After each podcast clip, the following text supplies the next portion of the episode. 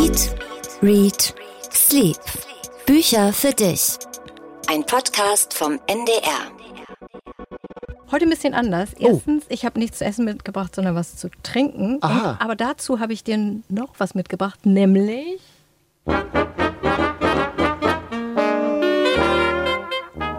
etwas Musik. In welchem Wir bewegen uns in den 20er Jahren, möchte ich ja, sagen. genau. Ja, gut. Und dazu ist auch der Drink mit frischem Eis. Und soll ich dir was sagen? Das war das erste Mal in meinem Leben, dass ich eine Whiskyflasche gekauft habe im Supermarkt. Wir müssen mal die Musik ein bisschen runter. Bitte sehr. Du musst nur einen ganz kleinen Schluck nehmen. Ich habe auch noch eine alkoholfreie Version des Drinks dabei. Was hast du da noch für, für Kräuter unten drin? das sind Minze. Minze. Minze, genau. Die literarische Vorspeise. Und wie nennt sich dieser Drink dann So, jetzt? das ist Mint Julep Okay, aus dem großen Gatsby. Mit Strohhalm. Mit Strohhalm. Ja, es schmeckt nach Ja. wenig nach Minze, aber sehr nach Whisky. Ja, oh Gott. Und ich habe, glaube ich, auch zum ersten Mal richtig Whisky getrunken und direkt mal festgestellt, das mag ich überhaupt nicht. Ich finde, das schmeckt fürchterlich. Ich war ein bisschen enttäuscht, weil ich schon immer mal so einen Drink aus dem Great Gatsby probieren wollte. Und dieser klang so schön. Mint Julep. Ich bin auch kein großer Whisky-Freund, aber es sieht wirklich sehr schön aus. Es gibt also in der B-Note Katharina durchaus äh, 6,0.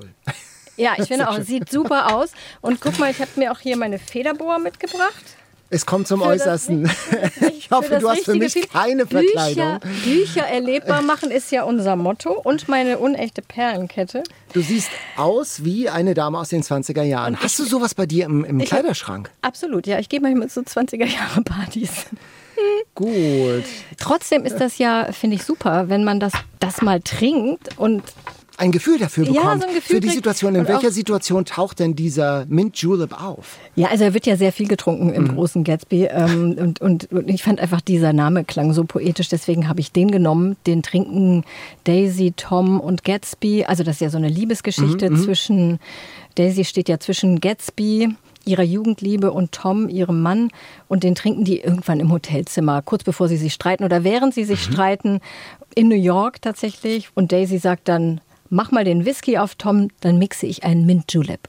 Und weiß nicht, das klingt so nach Lebensgefühl der Zeit da und deswegen dachte ich, ich bringe das mal mit und habe dann, wie gesagt, beim Probemixen gestern festgestellt, dass ich es komplett ekelhaft finde. Deswegen habe ich jetzt hier noch die, die alkoholfreie Freie Version. Die geht mit Minze auch natürlich, aber dazu Tonic. Aber drei, nach drei, vier Gläschen mit der Tonic. Alkoholversion fühlt man sich wahrscheinlich auch wieder Great Gatsby von, Das, von das auf jeden Fall, das auf jeden Fall. Hier Tonic und, und Mineralwasser und Limonen. Und Minze, das ist die alkoholfreie Version. Die würde ich sagen, trinken wir jetzt während der Aufnahme, ist vielleicht besser. Und das Whisky-Teil, da kannst du ja hinterher noch mal kurz dran nippen.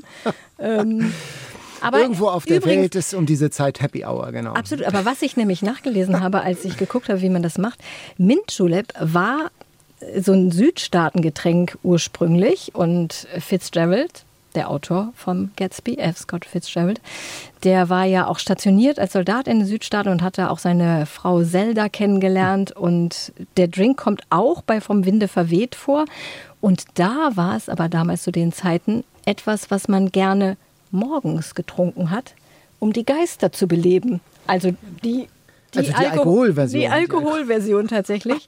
Und da dachte Mhm. ich auch, meine Güte, ja, nö, muss man mögen. Das muss man mögen, genau. So, wie ist das ja, alkoholfrei? Das Alkoholfreie ist äh, eher meine Baustelle. Ja, das ist ganz lecker, ne? Das ist Das ist wirklich ganz ein erfrischender Sommer. Wir sind zu langweilig. Wir sind zu, und in uns steckt zu wenig Great Gatsby. In uns steckt, wir sind zu normal. Ja. Du hast immer eine Federboa. Ich hab jetzt meine Federboa. Sehen wir die auch im Internet? Ich weiß nicht, wenn du mich nachher noch damit fotografierst, ist das möglich. Aber Ihr seht ähm, also Katharina mit Federboa und mit falscher Perlenkette und mit einem alkoholfreien Mint Julep. genau, Bücher erlebbar machen, unser Motto. Eat, read, sleep. Heute Drink, read, sleep, unser Podcast. Wir sind Katharina Marenholz. und Daniel Kaiser und wir sprechen über Bücher, über alte Bücher, über neue Bücher, über Bestseller und über Herzensbücher. Die Bestseller Challenge. Wir haben in dieser Woche gelesen Oh Mama von Lisa Eckhardt. Ja, an dieser Roman, der war schon in den Schlagzeilen, bevor man überhaupt die Chance hatte, auch nur eine Zeile zu lesen. Lisa Eckhardt, man kennt sie als Kabarettistin vor allem, dann nutzt sie schon mal rassistische und antisemitische Klischees für ihr Programm und deshalb wurde sie jetzt beim Haberfront Literaturfestival in Hamburg ausgeladen. Riesenstreit. Sie wollte da eigentlich diesen Roman vorstellen, ihr Debüt. Worum geht es? Ganz kurz. Es geht um ihre Oma. Sie ja. erzählt die Lebensgeschichte einer, nämlich ihrer Großmutter, aufgewachsen in der Nachkriegszeit in Österreich, als die Russen kamen, wie sich ihre Oma durchgeschlagen hat. Und sie erzählt von ihrem Leben, ihren Begegnungen mit ihrer kantigen, rustikalen Großmutter, die ein echtes Original ist. Und dieses Oma-Ma, das so ein bisschen lieb und nach Frau Sesemann klingt von Heidi, das ist doch eher ironisch gemeint, weil die Frau ja wirklich eine echte Type ist. Ich möchte eigentlich gar nicht so lange darüber reden, Daniel. Ich fand's, also soll ich mal was sagen? Ja. Das Beste an dem Buch ist das Cover. Finde ich. Ist hübsch mit Blumen. Ich fand es super nervig. Ich fand es ganz anstrengend. Es ist, sie beschreibt überhaupt keine Figuren. Das sind alles Karikaturen, die ersten 100 Seiten. Sie beschreibt ja so das groteske Dorfleben in der österreichischen Provinz. Und das schreit einen an. Der Dorfdepp, die Dorfmatratze, alles skurrile, inzestuöse Gestalten, alles völlig überzogen und nicht mal witzig. Das ist so, hatte ich den Eindruck, als ob einer RTL 2 Frauentausch bis zum Anschlag laut aufgedreht hat. Und dann schreit einen dieses Buch 400 Seiten völlig übertrieben an. Ja, genau. Also ich meine, ich glaube, sie ist klug klug und ja. sie ist auch witzig. Es sind manche Sätze sind auch gut ja. und, und lustig und sehr treffend. Dieser berühmte, der jetzt auch schon sehr viel zitiert wurde in Österreich, man weiß nicht, was zuerst da war, der Deutsche oder der Hass auf den Deutschen ja. zum Beispiel. Das ist so sehr auf den Punkt dann, aber insgesamt zugekleistert mit Sprachgeschwurbel, mit, mit Witzen und ja, wie so eine ewig dauernde Kabarettnummer. Und das ist mir viel zu viel. Und also ich habe nach 30 Seiten schon wieder vergessen, wo, worum es überhaupt geht. Wo, wo in der Geschichte bin ich eigentlich? Immer auf Übertreibung, immer auf Pointe, immer exzessiv. Es ist so, wie du sagst, eine Kabarettnummer, die nicht aufhört. Wenn sie sagt, ihre Oma würde sie immer messen, wie Omas das so zu tun pflegen angeblich. Die gibt ihr so viel zu essen, die Oma, dass sie in ein lebenserhaltendes Koma fällt, um daraus erst nach zwei Jahren zu erwachen. Immer Übertreibung, immer noch mehr. Bam, bam, bam. Mhm. Oh, diese ganzen Dorfgeschichten. Ich habe überlegt, wenn Dörte Hansen in ihrem Buch Mittagsstunde das Dorf so eingefangen hat, wie es ist, dann ist Lisa Eckhardt sozusagen eine Anti-Dörte Hansen. Ähm, das, die, so eine eloquentere Mario Barth-Version. Es gibt zwei gute Momente, die ich hatte mit diesem Buch. Es war ganz lustig, diese Busfahrt, die geschildert wird. Die fahren da ja nach Ungarn mit alten Leuten im Bus und die schmuggeln aus Ungarn ein Fleisch. Und dann stirbt einer von diesen alten Leuten in dem Bus und die versuchen das mit Salami und Fleisch ihn zu fixieren, das zu kaschieren, dass er gestorben ist. Das liest sich ganz amüsant. Und dann am Schluss wirklich die letzten beiden Seiten vor dem Epilog die Angst vor dem letzten Abschied von der Oma. Das ist so berührend, das musste ich glatt zweimal lesen, weil ich gar nicht glauben konnte, dass es von derselben Person geschrieben wurde. Ich habe so das Gefühl, die muss ihre sprachliche Energie erstmal auskosten, die sie ja hat. Die kann ja schreiben. Die ist, die ist ja sprachlich hochtalentiert und die hat so ein unglaubliches Redebedürfnis. Ich glaube, die muss sich erstmal die Hörner abstoßen sozusagen. Da kommt bestimmt noch mal was Gutes, wirklich Lesbares. Aber dieses Buch finde ich, das kann man mal auslassen. Das ist wirklich ein literarischer Irrtum, dass das auf der Bestsellerliste gelandet ist. Das liegt ja wahrscheinlich auch Exakt. an diesem Skandelchen, was es ja eigentlich nur war. Es war ja kein richtiger Skandal. Damit hängt das mit Sicherheit unmittelbar zusammen. Und ich sag, muss auch eins sagen, mein Lebensbedarf an dem Wort Pupscherl ist gedeckt. Also diese österreichische Version von Po, das kommt, glaube ich, tausendmal vor. Tausendmal ich vor. hoffe, ich muss dieses blöde Wort jetzt nicht noch einmal lesen. Ich habe wirklich meine Schuldigkeit getan. Puppschall. Puppschall. so, schön in Rage geredet, viel mehr drüber geredet, als ich wollte, aber Oh, es muss auch mal raus. Es, es hat auch raus. eine therapeutische Wirkung. Das glaube ich bei dir sofort, Daniel. Wir müssen vielleicht mal an dieser Stelle sagen, äh, wir hören ja öfter mal Leute, die sagen, oh, das sind immer so viele Bücher, die ihr vorstellt, so viel können wir gar nicht lesen. Ihr müsst ja nicht alle lesen, die wir lesen. Erstens. Zweitens ist das zum Teil ja auch unser Job.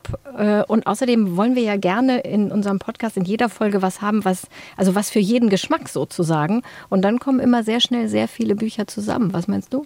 Ich glaube auch, vor allen Dingen wollen wir ja eine Bandbreite aufzeigen. Es ist ja nicht immer nur dasselbe Genre, sondern es ist auch mal was Tiefschürfendes, mal was Leichteres, mal in Anführungszeichen Frauenliteratur, mal ein Thriller. Ähm, und so versuchen wir äh, euch auch eine Bandbreite zu bieten von dem, was wir denken, dass es sich gut liest oder schön liest. Ihr könnt uns ja auch gerne mal mailen. Sind das zu viele Bücher pro Folge oder genau richtig oder mhm. zu wenig Bücher vielleicht auch? An eatreadsleep.ndr.de, unsere E-Mail-Adresse, gerne mal eure Meinung schicken. Ich sage schon mal gleich, ich habe heute sehr viele Bücher mit, eigentlich mehr als ich darf. Wirklich mehr als ich darf. Also ja, ich hatte schon ein ganz schlechtes Gewissen, weil ich nur ein Buch mitbringen durfte und ich habe zwei mitgebracht.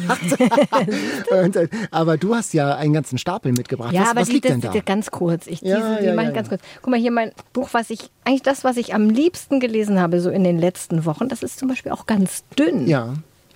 Beinahe Alaska heißt es, von mhm. Aresu Weitholz. Autorin kannte ich vorher nicht, hat schon mhm. ein Buch geschrieben, hat auch diverse Bücher mit Fischgedichten seltsamerweise geschrieben. Das ist ja nicht so unbedingt. Fischgedichte. Fischgedichte mhm. ist nicht so unbedingt mein Ding. Aber alles mit irgendwie Polargebieten mhm. interessiert mich, fixt mhm. mich irgendwie an. Hast du mit Polargebieten irgendwie Berührungspunkte? Ich, das, das äh, letztes Mal habe ich ja ein Buch aus Neufundland vorgestellt, Stimmt. was relativ weit nördlich ist. Mhm. Also das, äh, das gilt jetzt schon. Das gilt schon. Okay. und ich mag Bücher über Polargebiete komischerweise, obwohl ich ja immer super schnell friere und mhm. eigentlich da niemals hinfahren würde. Aber ich finde, es zeigt immer so eine ganz andere Welt. Deswegen wahrscheinlich. Beinahe Alaska, das äh, habe ich zufällig entdeckt, die Ich-Erzählerin, eine Fotografin, macht mit bei einer Expeditionskreuzfahrt von Grönland nach Alaska. Und das macht sie, weil sie die Orientierung im Leben verloren hat. Also die hat verschiedene schlimme Erlebnisse hinter mhm. sich. Die werden dann auch so nach und nach angedeutet. Also es wird niemals so dezidiert erzählt, aber es wird so ein bisschen angedeutet. Man kann es sich denken. Und man kann sich auch denken, ist das wirklich eine gute Idee in so einer Situation, wo, wo man eh nicht so richtig seiner selbst sicher ist, dann in so eine unwirtliche Gegend wie Alaska zu reisen mit Leuten, die man nicht kennt. Und sie findet sich also auf engstem Raum auf diesem Schiff wieder mit so ambitionierten Abenteurern in Funktionskleidung, die meisten so um die 60. Ich fand es schon so unglaublich witzig, wie sie diese Reisegesellschaft beschreibt. Also sie trugen praktisches in knalligem Petrol, leuchtendem Gelb, grellem Violett. Der Tarnung konnten diese Farben nicht dienen, es sei denn, sie hatten vor, jede Nacht durch den Sonnenuntergang zu fliegen.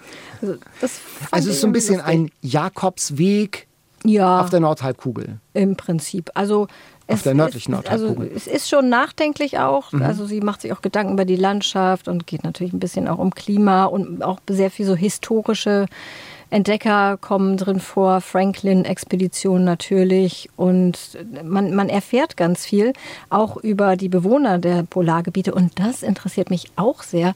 Inuit und zum Beispiel auch die Sprache der Inuit. Mhm. Wie heißt die Sprache der Inuit? Weiß kein Mensch, ist keine Quizfrage, jetzt keine Panik entwickeln.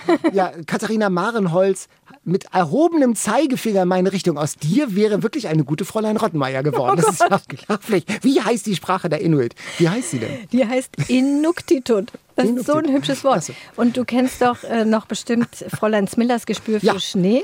Mit 100 verschiedenen Ausdrücken für Schnee. Siehst du, lustig. Das habe ich, hab ich gehofft, dass dir das als erstes einfällt, weil das wird immer, immer so wieder, wieder erzählt. Und das schreibt eben Arisu Weitholz auch in ihrem Buch, dass das eigentlich Quatsch ist. Das, mhm. Es gibt gar nicht so viele Namen für Schnee in dieser Sprache es gibt einfach, die, die Sprache funktioniert ganz seltsam. Ich empfehle jedem, mal bei YouTube ein Video anzugucken, Inuktitut. Da gibt mhm. es so Polarkreisbewohner, die einem so eine kleine Einführung in diese Sprache geben. Das mhm. ist der Wahnsinn.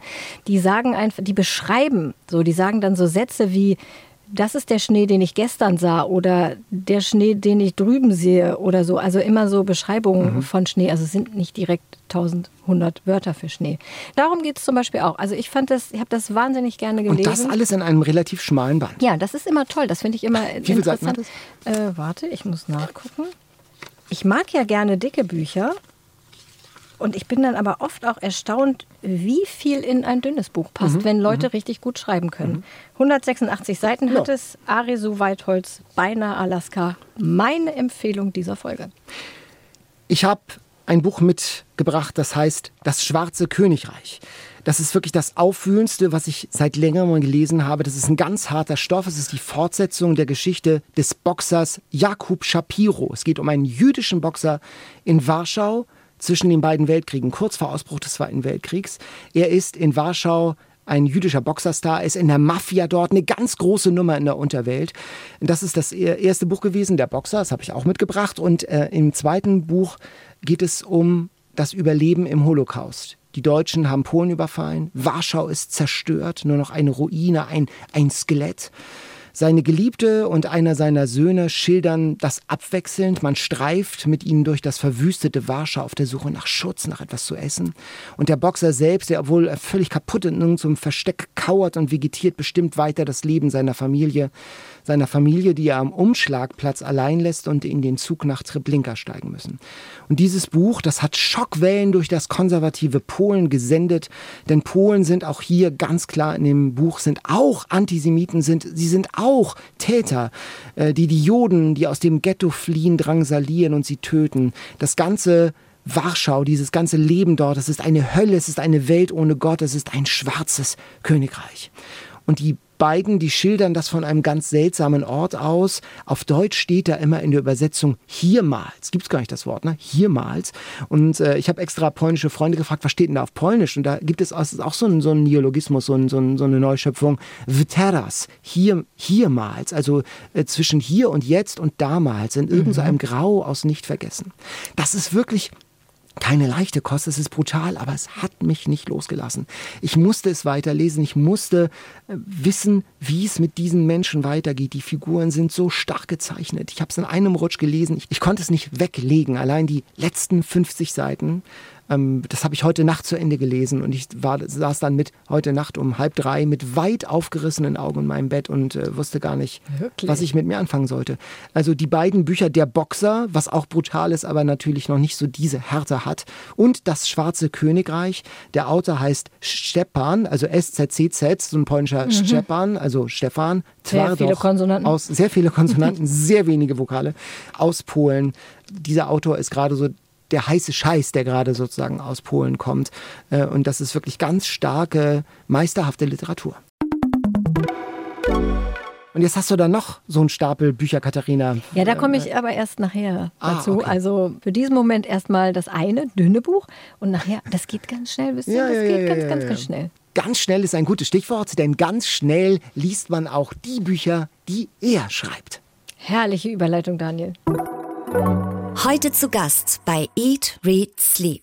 Sebastian Fitzek, Deutschlands Thriller-König, der haut einen Bestseller nach dem anderen raus und das sind wirklich echte Page-Turner. Das Joshua-Profil, Amok-Spiel und zuletzt das Geschenk. Ohne ihn wäre eine Bahnhofsbuchhandlung nicht wirklich vollständig der zuverlässige Thrill. Und er ist uns jetzt zugeschaltet per App.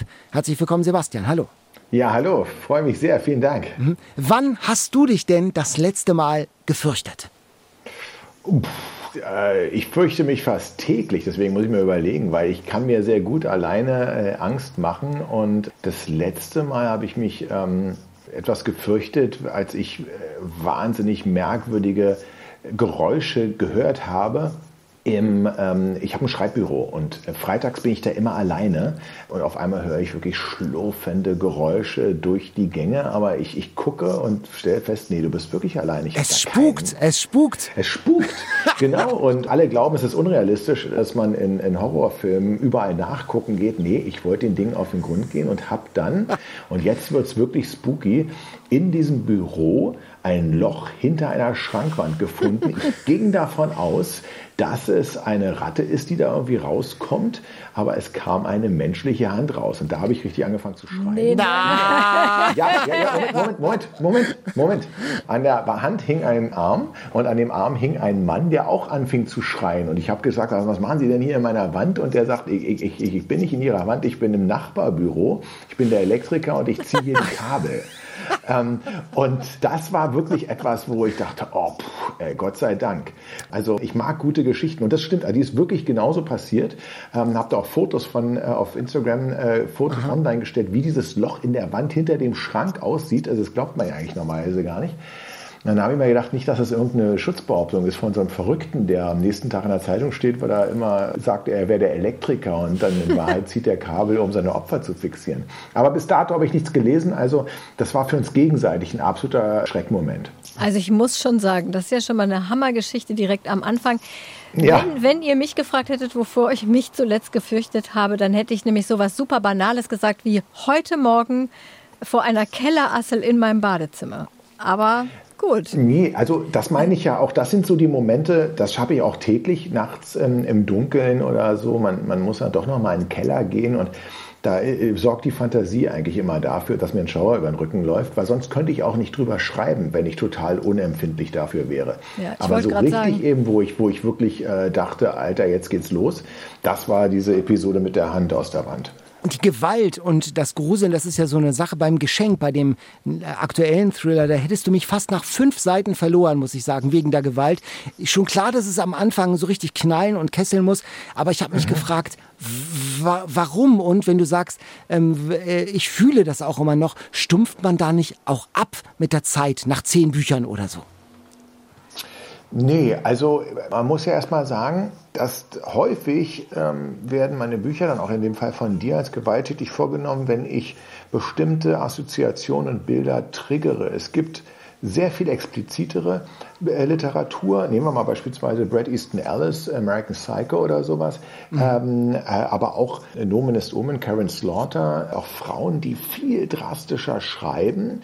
Das wird manchmal aber gar nicht als so brutal wahrgenommen, weil man ähm, das vorgesetzt bekommt. Ich nehme häufig meine Leserinnen und Leser und stelle sie vor ein Schlüsselloch und, und, und lass sie bestimmte Dinge hören, sehen, riechen und fühlen, die, die dann in der eigenen Fantasie noch viel drastischer erlebt werden. Ich weiß klar am Anfang, um auch zu schildern, in welcher Situation sich dieser äh, Held befindet, die ist sehr drastisch geschildert. Danach allerdings, das hast du ja wahrscheinlich auch gemerkt, flaut das komplett ab. Was aber häufig und viel ist, das ist die düstere Stimmung. Und meine Bücher sind nicht FSK 16 oder so, also wenn sie verfilmt werden würden, weil da so viel explizite Gewalt ist. Weil es hat mir ein Regisseur gesagt, weißt du, also die Axt im Kopf, die kann ich wegschneiden. Was ich nicht wegschneiden kann, ist die dunkle Bedrohung, die Düsternis, auch die Ambivalenz der Hauptfigur. Ich weiß nicht, ob die gut oder böse ist. Das ist etwas, was äh, eigentlich einen viel, viel, viel mehr verunsichert. Also insofern bin ich froh, dass du die ersten Seiten überstanden hast. Ich fand, es ist notwendig gewesen, aber darüber lässt sich auch immer natürlich streiten. In dem Thriller Das Geschenk, da geht es ja um Milan, einen Analphabeten und einen Ganoven. Mhm. Der gibt sich zwar nicht als Elektriker aus, aber als Polizist am Anfang des Buches. Genau. Und er sieht in einem vorbeifahrenden Auto ein Kind, das weint und einen Zettel an die Scheibe mhm. hält. Das hier im Auto, das sind nicht meine Eltern. Und das ist ja. einer, der erste Anfang eines sehr, sagen wir, wendungsreichen Thrillers. Also es ist ja jede Seite ja. eine neue Situation. Weißt du, wenn du anfängst, immer schon, wie es ausgeht?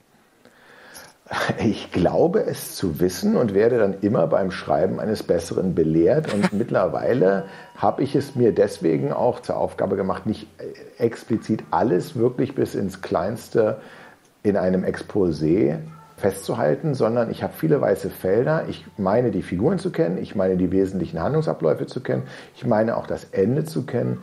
Aber dann bin ich eigentlich meistens sogar froh, wenn spätestens nach 80 Seiten die Figuren ihr Eigenleben entwickeln und damit eben auch natürlich die Handlung mhm. verändern.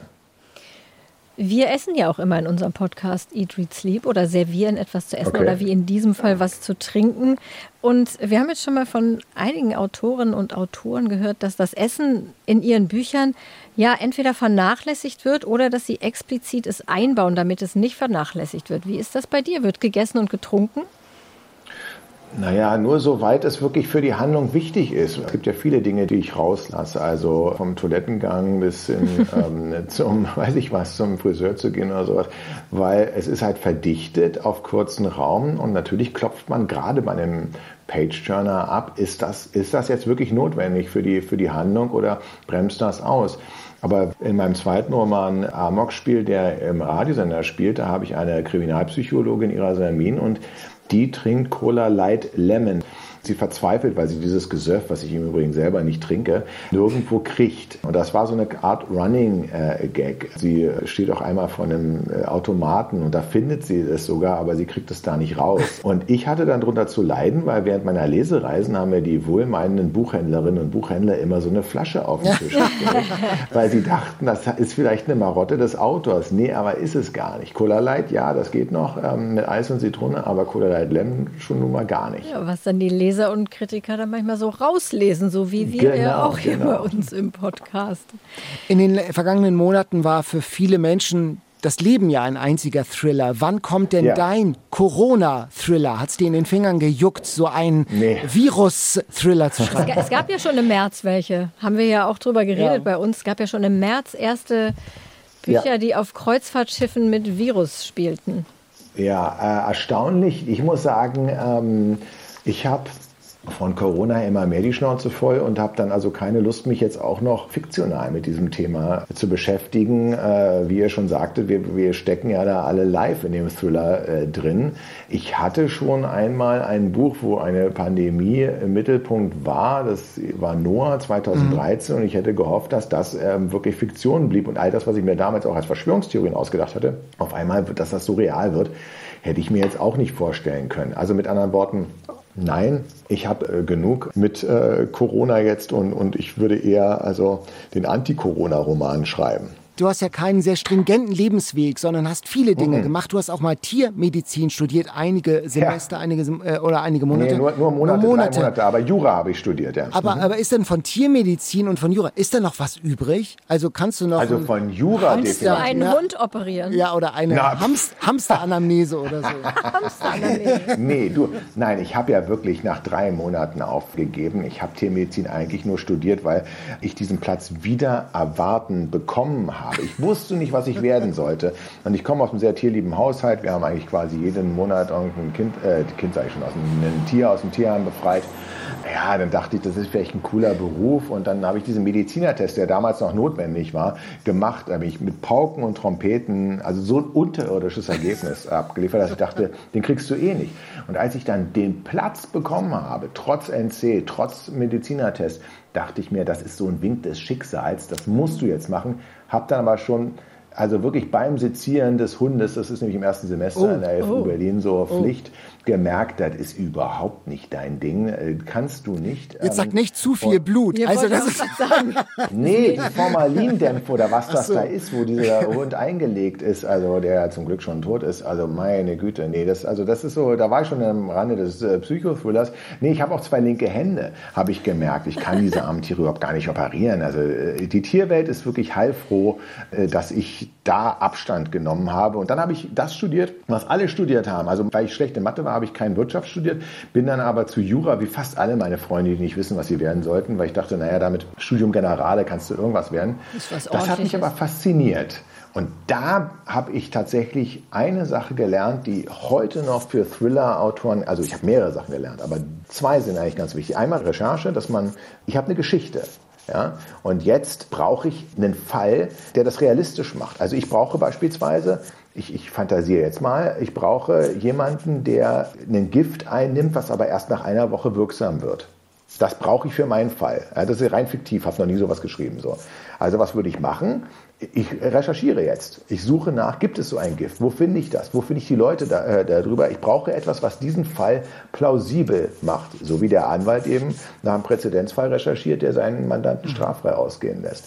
Und was ich noch gelernt habe, ist, die Dinge mal völlig aus einer anderen Perspektive zu sehen. Dass man eben nicht das, was man präsentiert bekommt, für bare Münze zu nehmen, sondern einfach mal in Frage zu stellen. Also bei Jura wird man wirklich häufig gezwungen, völlig absurde Blickwinkel einzunehmen. Und das hilft einem natürlich auch beim Fall, bei einem Thriller, eine ungewöhnliche Wendung hinzubekommen. Und das hast du auch fertig studiert? Das heißt, da könntest du jetzt noch jemanden vor Gericht vertreten? Ich habe das erste Staatsexamen, oh. was die universitäre Ausbildung ist, äh, gemacht und ich habe tatsächlich, damit ich einen Abschluss habe, im Urheberrecht promoviert, sodass ich mich quasi Dr. Jur nennen kann. Was ich nicht habe, ist ähnlich wie beim Lehrer. Das zweite Staatsexamen. Das heißt, nein, ich kann nur hinter den Kulissen juristisch arbeiten und Dinge einschätzen und Gutachten schreiben. Ich kriege aber keine Anwaltszulassung oder kann als, als Richter äh, arbeiten. Aber wenn ich jetzt nicht Schriftsteller auch geworden wäre, würde ich sicherlich hätte ich das zweite Staatsexamen gemacht, um, um Strafverteidiger zu werden, weil das ist das, was mich wirklich brennend interessiert. Sebastian, wir fragen immer gerne unsere Gäste am Ende äh, nochmal, was denn bei Ihnen auf dem Nachttisch liegt. Was liest du gerade? Ja.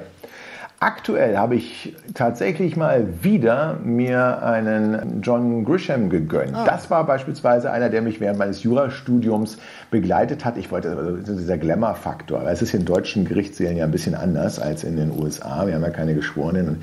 Da habe ich alles von John Grisham verschlungen und der hat was Neues raus und das hat mich natürlich als Autor auch interessiert. Was heißt das Manuskript?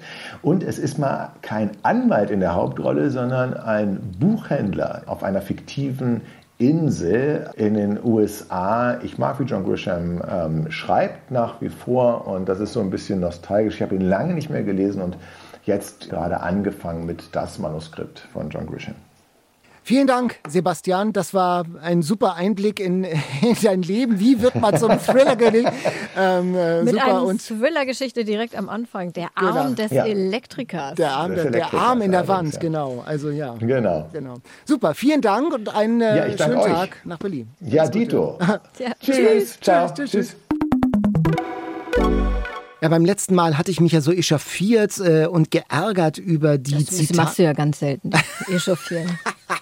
Äh, über diese Zitate, die so inflationär an den Buchanfängen stehen von irgendwelchen großen Geistern und Literatur-Nobelpreisträgerinnen und Trägern, um irgendwie so wichtig popichtig schon mal irgendwie in ein Buch zu starten, das möglicherweise gar nicht so toll ist. Und Jan hat dagegen gehalten, hat gesagt, nein, da taucht man schon mal ein in die Welt. Und wir haben euch gefragt, wie ihr das findet. Und tatsächlich schreibt Bernadette, nein, ich glaube nicht, dass sich da ein Autor mit fremden Federn schmückt. Als Englischlehrerin, schreibt sie, rezitierte ich am Anfang der Stunde meistens so Nursery Rhymes, so Kinderreime mit den kleinen und Gedichte von englischsprachigen Dichtern mit den größeren am Anfang der Stunde. Und so erscheint nämlich der Sprachgeist in seiner ganzen Schönheit wenigstens für einen Augenblick und entführt in die Welt der anderen Sprache und Kultur. Und Claudia hat uns geschrieben, Umberto Eco, der leitet sein Buch Das Foucault'sche Pendel unter anderem mit so einem Zitat ein Aberglaube bringt Unglück. Und solange solche Zitate wie hier die Richtschnur in den Text sind, finde ich sie völlig passend, schreibt Claudia. Sofern sie Angeberei sind, unpassend. Ihr habt also beide absolut recht, schreibt Claudia, sehr versöhnlich, sehr herrlich. salomonisch. Das inflationäre Einbringen von Zitaten, schreibt sie, ist aus der angelsächsischen Literatur zu uns hereingeschwappt. Aha. Ja, ich, Streit geschlichtet. Ja, ich, ich bin da eher bei dir, Daniel, muss ich sagen. Schöne Zitate lese ich einfach gerne, aber man fragt sich schon, warum stehen die da jetzt und mhm. wer will da was womit aufwerten? Finde ich auch. Die All-Time Favorites. Und das ist der Teil unseres Podcasts, der ganz vielen von euch gefällt. Wir bekommen da wahnsinnig viele Rückmeldungen und. Ja, wir haben schon eine sehr lange Leseliste mit, mit Empfehlungen, die wir hier vorstellen sollen und auch gerne wollen. Aber bitte Geduld, wenn nicht alles sofort reinkommt. Wir müssen da einiges abarbeiten. Arbeiten. Herzensbücher, die ein Leben verändert haben oder beeinflusst haben, äh, Bücher, die euch nicht mehr loslassen und Klassiker. Es müssen also keine aktuellen Bücher sein, sondern es sind Klassiker, die euch vielleicht schon seit Jahrzehnten in eurem Leben begleiten und ein schönes Leseerlebnis beschert haben. Ja, und ich finde es auch toll, diese Mails zu bekommen, weil da so unglaublich viele unterschiedliche Bücher empfohlen werden. Ja, und manchmal ja. sind es Bücher, von denen ich noch nie was gehört habe, die aber interessant klingen. Und manchmal sind es Bücher, an die ich die ich kenne, an die ich ganz lange nicht gedacht habe, wie zum Beispiel die Mail von Jonas. Der hat geschrieben, er möchte gerne empfehlen James Harriet, der Doktor und das liebe Vieh. Ah, Kennst du das? Ich kenne das nur aus dem Fernsehen. Ich habe das nie gelesen. Das ist auch eine Fernsehserie. Mhm. Das sind autobiografische Kurzgeschichten eines Tierarztes in Yorkshire. Der erste Band ist 1970 erschienen und Jonas schreibt, er hat das Buch eines Tages im Bücherregal seiner Eltern entdeckt und mittlerweile bestimmt schon 15 Mal gelesen und er schreibt auch, das Buch hat sicherlich keinen hohen literarischen Anspruch, aber die Geschichten sind bildhaft beschrieben, kurzweilig und unglaublich humorvoll. Ich habe eigentlich nie wieder ein in so subtiler Weise witziges Buch gelesen. Und ich habe dann das Buch aus meinem Bücherregal rausgesucht. Ich habe das. Du hattest es noch. Ich habe genau. es mit Mhm. ungefähr 16 gelesen. Der Preis steht Hier. drauf 6, 6 Mark 80, 6, ne? 6 Mark 80, genau. ähm, gelesen und von zwei Freundinnen offensichtlich damals geschenkt bekommen, die sich hier im Oh. Deckblatt verewigt haben. Ich habe das auch total gerne gelesen, lustigerweise, obwohl ich wirklich keine Tiere mag. Also Wie jetzt? ich bin, Also- also, ich kann mit Tieren nichts anfangen, wollte ich so, sagen. okay. So, oh Gott, bevor ich jetzt so schrecklich. Ja, ich habe Angst vor vielen Tieren und so. ich kann irgendwie, ich bin nicht so ein Tiertyp.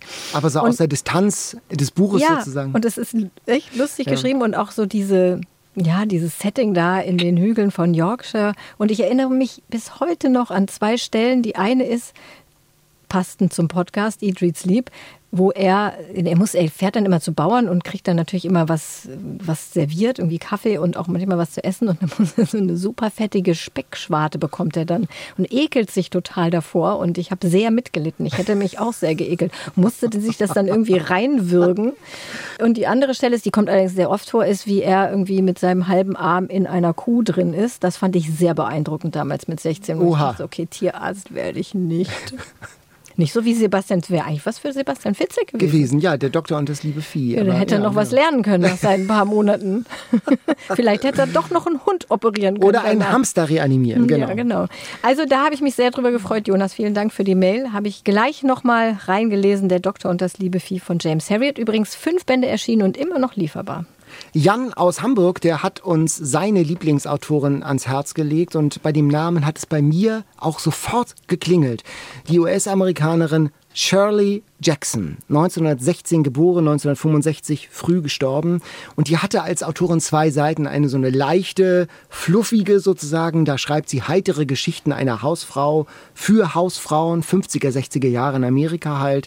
Life Among the Savages, Leben unter Wilden sozusagen, habe ich mir auch gerade nochmal angeschaut. Eine schöne Geschichte, wie sie ihre Kinder großzieht im ländlichen Vermont. Und dann ist da die dunkle Seite.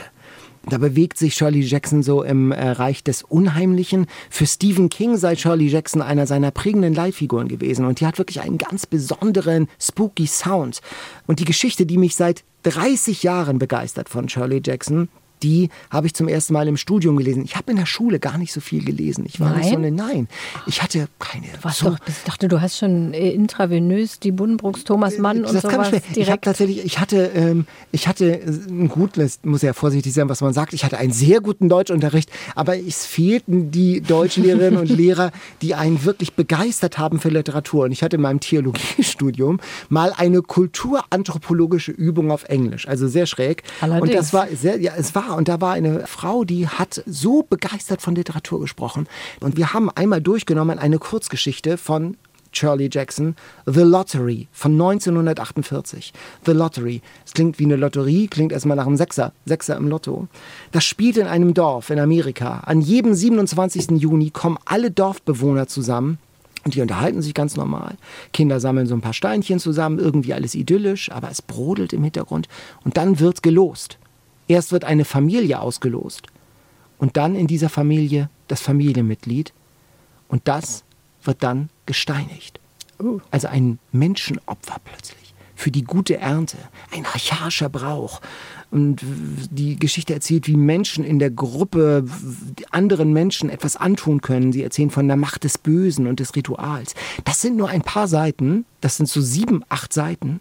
Und ich habe immer noch Herzklopfen, wenn ich diese Geschichte lese. Ich habe sie gerade nochmal durchgelesen. Ich weiß ja, wie sie endet und sie ist trotzdem so packend und sie greift einen so an. Die Geschichte ist 1948 im New Yorker erschienen und da gab es eine riesige Protestwelle. Abos wurden gekündigt. Hassbriefe erreichten die Autorin. Vielleicht, weil es etwas in den Menschen berührt hat, was nicht berührt werden sollte, weil sie spüren, dass da etwas in ihnen steckt. Ähm, ich habe von Shirley Jackson nur Fragmente auf Deutsch gefunden, so in Büchern. Es gibt es auf Englisch, aber gerade The Lottery findet man, muss man nur googeln. Man findet sofort die Geschichte. Den ganzen Text. Den ganzen Text sind sieben Seiten. Äh, es ist in ganz einfachen Englisch geschrieben. Also ich habe es sofort verstanden. das kann ich wirklich empfehlen. Lest mal die Geschichte durch. Sag mal, wie ihr sie findet. Ähm, also mich fasziniert sie immer noch. Ich kann sie immer wieder lesen. Sie ist so stark und hat, äh, hat diesen ganz besonderen spooky Sound in einer ganz einfachen Sprache. Es ist so auf sieben Seiten. Und äh, das kommt nicht von ungefähr, dass damals wirklich das so eine Protestwelle ausgelöst hat. Und das Buch, diese Geschichte war in vielen amerikanischen Schulen lange verboten. In einigen Ländern, in Südafrika war es auch verboten. Äh, man wollte sich mit so einer Geschichte nicht auseinandersetzen. Es wird gar nichts Grausames, wenn gar keine bestialischen, grausamen Details sozusagen körperlich geschildert. Also die Steinigung wird jetzt nicht geschildert, sondern es geht um die psychischen und die psychologischen und die sozialen Mechanismen in einer Gesellschaft. Und das ist ein echter Thriller auf sieben Seiten.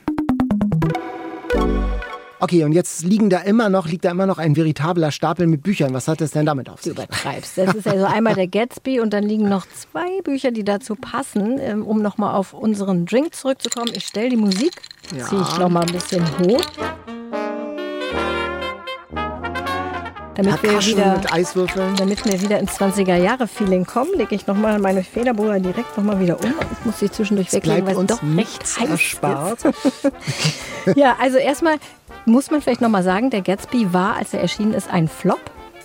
Mhm. Und ist aber inzwischen das berühmteste Buch von Fitzgerald. Aber als es damals erschienen ist, war es ein Flop. Fitzgerald war sehr berühmt geworden mit seinem ersten Roman, Diesseits vom Paradies. Da war er erst 23, als das veröffentlicht wurde und ähm, ist sofort mit seiner Frau Zelda zusammen das It-Paar der Roaring Twenties geworden. Die waren dann erst in New York, dann sind sie nach Paris gegangen und haben ganz viel Partys gefeiert, ganz viel Alkohol getrunken. Prost, Daniel. Mhm. Nochmal einen kleinen Schluck. Genau, nochmal so einen Lütten hier mal. Ganz kleinen Schluck von dem Whisky, um das sich einfach mal reinzufühlen mhm. in die mhm. Partyzeit der 20er Jahre. Und zusammen mit Hemingway und vielen anderen Prominenten dieser Zeit. Und um Geld zu verdienen, hat Fitzgerald dann immer mal wieder eine Kurzgeschichte geschrieben. Das ging ihm so flott von der Hand. Die waren auch sehr erfolgreich. Und dann ging es gleich wieder weiter mit der Party. Und er hat sich sehr gequält, äh, einen weiteren Roman zu schreiben, eben den Gatsby. Und dann war es auch noch ein Flop, als es erschienen ist. Und ich liebe ja Bücher über diese Zeit, eigentlich fast noch mehr als Bücher Wenn aus du sogar dieser Zeit. auf 20er Jahre Partys genau, geht, liegt das genau. ja auch nahe. Genau. Und deswegen wollte ich jetzt dringend noch mal zwei, äh, drei vielleicht dazu empfehlen. Und zwar, es geht, ich, ich sag's ganz schnell. Hier, guck mal. Briefwechsel zwischen Hemingway und F. Scott Fitzgerald, herausgegeben mhm. von Benjamin Lebert mit dem Titel Wir sind verdammt lausige Akrobaten. Und das sind wirklich Briefe, also allein, dass die noch existieren, mhm. Briefe mhm. aus dieser Zeit. Also die haben die beide offensichtlich, Hemingway hat mehr aufgehoben als Fitzgerald, aber aufgehoben er wahrscheinlich schon in der Annahme, dass das später mal jemanden interessiert. Das ist doch auch schon mal total verrückt. Und was die schreiben und wie die schreiben, das ist so mhm. irre. Das kann ich absolut empfehlen. Und dann ein schwanes Buch, was schon einen sehr lustigen Titel trägt. Der Sommer, in dem F. Scott Fitzgerald beinahe einen Kellner zersägte. Und das Buch handelt von einem Partysommer dieser Literaten an der Côte d'Azur 1926 äh, und was da alles für verrückte mhm, Dinge mhm, passiert sind. Auch super, sehr, sehr lustig, sehr interessant, sehr spannend. Und dann noch dieses, und alle benehmen sich daneben, auch ein super Titel, finde ich, für die Zeit. Da geht es vor allem um Hemingway, aber eben auch um seinen Freundeskreis, taucht Fitzgerald auch wieder auf und diese ganze Pariser Bohème, das ist sehr interessant. Da sind auch mhm. sehr viele Mechanismen des Buchmarkts erklärt, äh, wie das damals da zustande kam, wie die an ihre Agenten geschrieben haben und an ihre Verlage. Und taucht da auch das Rezept aus unserer ersten Eat, Read, Sleep Folge auf? Nee, das ist ja, so. aus, das ist ja aus Hemingways eigenen Erinnerungen so, an diese okay. Zeit. Ne? Mhm. Paris, ein ja. Fest fürs Leben. Das hat er ja später nochmal geschrieben. Und äh, ja, viele sagen ja auch, sich nicht ganz zu hundertprozentig richtig erinnert an diese Zeit. Ein bisschen verklärt, möglicherweise zu seinen Gunsten. Aber also wer sich so ein bisschen dafür interessiert, kann ich alle diese drei Bücher, die stehen natürlich in unseren Shownotes, habe ich jetzt nur sehr kurz vorgestellt, aber in den Shownotes könnt ihr das alles nochmal nachlesen und natürlich auch auf unserer Seite ndr.de slash eat, read, sleep. Irrsinnig spannende Literatur über die Zeit der 20er Jahre. Und jetzt tänzen wir so langsam im Charleston Groove in Richtung äh, Finale von Eat, Read, Sleep. Mein persönlicher Höhepunkt jedes Mal. Ich finde, du siehst schon viel entspannter aus ah, als die, letzten, die letzten Male. Das Quiz. Äh, ja, dann du darfst anfangen. Das macht dich vielleicht ein bisschen locker. Es macht mich ein bisschen locker. Ähm, welcher Schriftsteller hat zwei Flugzeugabstürze in zwei Tagen überlebt? Also Flugzeugabstürze fällt mir eigentlich als erstes Saint-Exupéry ein. Also bestimmt falsch, du guckst so, als ob es falsch ist. Äh, dann kenne ich nur noch einen anderen Schriftsteller, der mit Flugzeugen zu tun hat, ist Roald Dahl. Mhm. Ich hätte äh, sogar noch ein Multiple Choice gehabt, aber Ah. du hast so schnell geantwortet. F. Scott Fitzgerald, Klaus Mann oder Ernest Hemingway? Ah, dann Hemingway. In der Tat. Ja, stimmt. ich erinnere mich. Du hast 1954. es hier abgestimmt auf unser Thema, obwohl Nee, das, das, war, ist wirklich Thema gar nicht Ich wusste, ich wusste gar nicht, es war zufällig. Das ist Eigentlich hätte ich irre. jetzt gedacht, du würdest es wissen. Ja, stimmt, aber jetzt, ich Er war mit mich. seiner Frau Mary auf einer Safari in Ostafrika Mhm. und Uganda stiegen sie in so ein Propellerflugzeug und der schrammte dann, der Pilot, so einen Telegrafenmast und die stürzten ab. Hatten nur ein paar Schrammen, waren leicht verletzt, wollten am nächsten Tag zum Arzt fliegen und auch das Flugzeug ist abgestürzt. Sie waren trotzdem nicht sehr schwer verletzt. Ähm, und dann kamen sie beide nach Uganda, nach Entebbe. Und da konnte Ernest Hemingway, dann konnte Ernest, ist schon der Alkohol, dann konnte Ernest Hemingway seine Nachrufe Nein, das, lesen. Also, das ist nicht der Alkohol, liebe Hörerinnen und Hörer. Es ist nicht, Daniel hat nur alkoholfrei, den alkoholfreien. Hemingway killed in Air Crash, schrieben da die Tageszeitungen in der Heimat etwas voreilig. Also Zeitungen weltweit druckten ganz riesig auf der Titelseite die Meldung von seinem Tod und er hat das so mit Geigenhumor genommen. Aber das ist schon, das ist schon ein krasses Schicksal. Allerdings. Zwei Flugzeugabstürze in zwei Tagen. Und da habe ich jetzt Hemingway. so viel über Hemingway gelesen. Und das hab ich- tauchte nicht auf. Und das habe ich bestimmt auch gelesen und wieder vergessen. Es ist so erschütternd, was man alles vergisst. Das ist furchtbar. Aber schön, dass du es mir jetzt nochmal erzählt hast. Finde ich gut. Ja, dann habe ich für dich eine äh, Frage zur zu meiner neu entwickelten Rubrik äh, Pseudonyme. Aha. Finde ich interessant, was Schriftstellerinnen und Schriftsteller sich für Pseudonyme gegeben haben. Du weißt ja bestimmt, du weißt ja bestimmt, Wenn, dass wenn die Mark Fragen schon so anfangen, Nein, na guck mal. Du weißt doch, dass Mark Twain ein Pseudonym ist. Ich frage jetzt nicht, wie der au- eigentlich heißt, der Autor. Das ist nämlich ein ziemlich komplizierter Name, den ich mir auch nicht merken kann. Der heißt eigentlich Samuel Langhorne Clemens.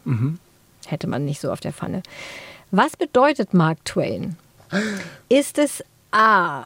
ein alter Mississippi-Begriff, B. aus der Schifffahrt oder C. völlig frei ausgedacht? Er scheint ja eine Bedeutung zu haben, sonst hättest du es nicht gefragt. Also muss es ja irgendwas mit A und B sein. Jetzt ist aber Schifffahrt und Mississippi-Begriff ist ja, scheint mir so ein bisschen ähnlich zu sein. Also Mark Twain, ich würde sagen A. Mississippi. Es hat was mit Mississippi Es hat zu auch tun. was mit Mississippi zu tun. Ja, A und B wäre beides Ja, genau. richtig gewesen. Mark Twain hat ja mal eine Zeit lang als äh, Schiffer auf dem Mississippi, auf so einem Mississippi-Dampfer gearbeitet. Mhm. Ah. Und die messen immer die Wassertiefe, um zu gucken, ob noch genug Wassertiefe da ist, um da lang zu fahren. Und Mark Twain bedeutet Marke 2, also zwei Faden Wassertiefe. Die lassen immer so ein Lot ins Wasser und, und gucken halt, bis wohin das Wasser dann geht und rufen das dann auch immer Mark irgendwas oder dann irgendwann Mark Twain. Und das heißt also zwei Faden Wassertiefe. Es gibt auch andere Quellen, die sagen, das kam ganz auf eine andere Weise zu diesem Pseudonym. Das hatte schon jemand vorher und er hat es einfach übernommen. Aber das ist, finde ich, die schönere Erklärung. Ich habe einen ersten Satz für dich. Es war ein strahlender, kalter Tag im April und die Uhren schlugen 13. Ist es George Orwell 1984, Lewis Carroll, Alice im Wunderland oder Douglas Adams, Per Anhalter durch die Galaxis? Oh Gott. C auf keinen Fall. Ich schließe C aus. Sehr gut. Die Uhren schlugen 13, klingt ja eigentlich Fantasy-mäßig, aber irgendwie kommt es mir vor, als wäre es Orwell.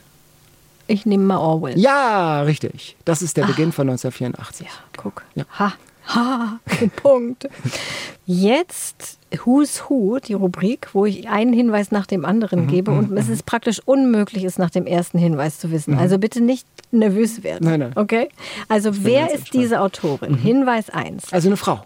Eine Frau. Nach dem Tod ihrer Eltern zieht sie mit ihren drei Geschwistern in ein Haus im Londoner Stadtteil Bloomsbury. Das war 1905, schon mal so als zeitliche Orientierung. Hinweis 2. Hier entsteht die Bloomsbury Group. Das sind Künstler, Intellektuelle, Wissenschaftler, die diskutieren und eine moderne Kultur vorantreiben wollen. Schon mal gehört? Bloomsbury Group Ja. ist, hat man schon mal so ein bisschen Mhm, gehört, gehört, aber genau. eine sehr interessante Gruppe damals gewesen. Hinweis 3. Die gesuchte Autorin führt eine platonische Ehe und hat eine Liebesbeziehung mit Vita Sackville West. Schon mal gehört? Vita Sackville West? Nee, tatsächlich nicht. Nee. Ah, ist auch ist das ist nicht so bekannt, aber sehr coole Frau dieser Ja, Zeit. okay. Hinweis 4. Sie schreibt Romane wie Orlando und Mrs. Dalloway und den berühmten Essay Ein Zimmer für sich allein. Wer hat Angst vor Virginia Woolf? Genau. Virginia Woolf. Wer hat Angst vor Virginia Woolf? Ist von, von, genau, genau, ja. Eigentlich das mit Virginia Woolf hat gar nichts zu tun, aber Virginia Woolf ist es, genau. Ja, Virginia Woolf, dieses sehr berühmte Essay Ein Zimmer für sich allein gegen die Benachteiligung und für mehr Selbstbewusstsein von Ja. Schriftstellerinnen. Ich hatte tatsächlich schon eine Ahnung bei Bloomsbury, Ja. äh, ähm, war mir aber nicht, wollte da nicht so forsch. Du, nee, du Also, wolltest das- nicht so angeberisch. da. ist klar, ist klar. Ich habe noch ein Buch in einem Satz. Küstenschutz mit Pferd ohne Happy End. Der Schimmelreiter. Ja! Ah, oh Gott, ich bin so froh, weil ich Stamm. finde das so schwer, dieses Roman in einem Satz. Das finde ich oft so schwierig zu raten. Ah, der Schimmelreiter, Hauke Hein. Hauke Hein. Das habe ich in der Schule gelesen. Da erinnere ich mich auch noch. Ich musste ja die Ausgabe meiner Eltern nehmen, die noch im Bücherregal stand, Oh. während alle anderen sich eine neue Reklamausgabe kaufen durften. Das Aber da standen denn schon die Anmerkungen deiner Eltern Schicksal. drin? Äh, Da standen keine Anmerkungen drin, aber erstens war es in Altdeutsch geschrieben und zweitens hatte ich immer andere Seitenzahlen als die anderen Kinder in der Klasse. Und das äh, hat mein Deutschlehrer auch immer gegen mich aufgebracht, weil ich so lange blättern musste. Aber was soll's, das Buch war da, da kaufen wir doch nicht eine neue Reklamausgabe, ne? Ist klar. Für 1,80. Ich Ja. finde, aber, Ja. aber, aber vielleicht unter anderem deswegen erinnere ich mich noch sehr deutlich an dieses Buch. Weil du es noch intensiver lesen musstest, um dran zu bleiben. Genau. Kurze Anekdote aus diesem Buch. Es war, wie gesagt, in Altdeutsch geschrieben. Ich war ja dann dran gewöhnt, weil ich das ja schon die ganze Zeit lesen musste. Aber einmal hatte mein Banknachbar sein Buch vergessen und musste aus meinem altdeutschen Buch vorlesen und las dann den Satz, mein Weib, mein Rind. Statt mein Weib, mein Kind. Alle schmissen sich weg. Deutschlehrer hat sich aufgeregt, weil er dachte, der wollte einen Witz machen, aber er hat einfach nur das R ähm, mit dem K verwechselt. Das ist genau. ja leicht bei Altdeutsch. Ja. Ja, sehr, guck, das kann ich mich jetzt noch dran erinnern. Insofern gut, dass ich diese Ausgabe hatte. Sehr schön. Ah, Ich habe einen sehr schönen Fun Fact heute für dich mit Multiple Choice. Was hat das japanische Wort Tsundoku mit Büchern zu tun? A. Es ist ein Sudoku mit Buchtiteln. B. Es beschreibt die Unsitte, Bücher zu kaufen, zu stapeln, aber nicht zu lesen.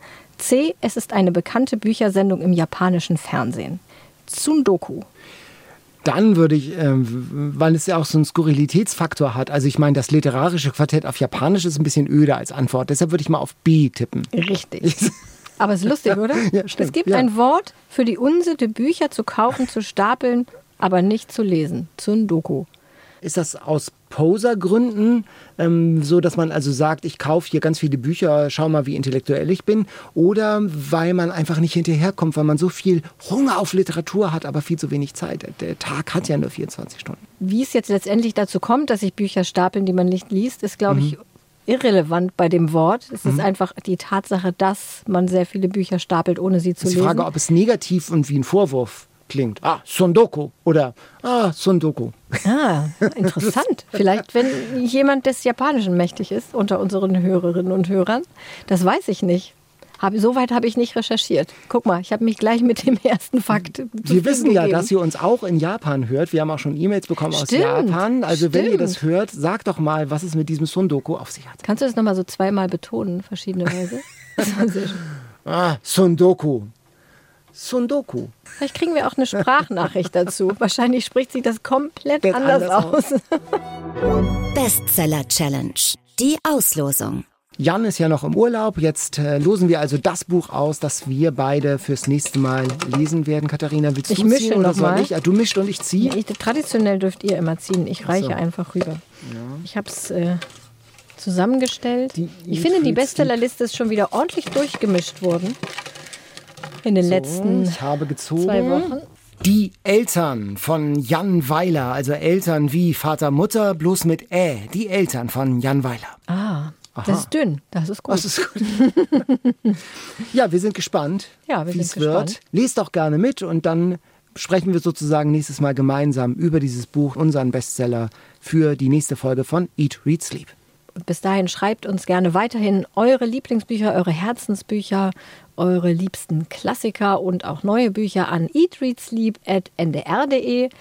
Und wenn ihr das Rezept vom Mint Julep nachlesen wollt, sowohl in alkoholfrei als auch mit Alkohol, Und wenn ihr Katharina in Federbohr und mit falscher Perlenkette sehen wollt, das willst du jetzt also gleich noch fotografieren. Okay, alles klar.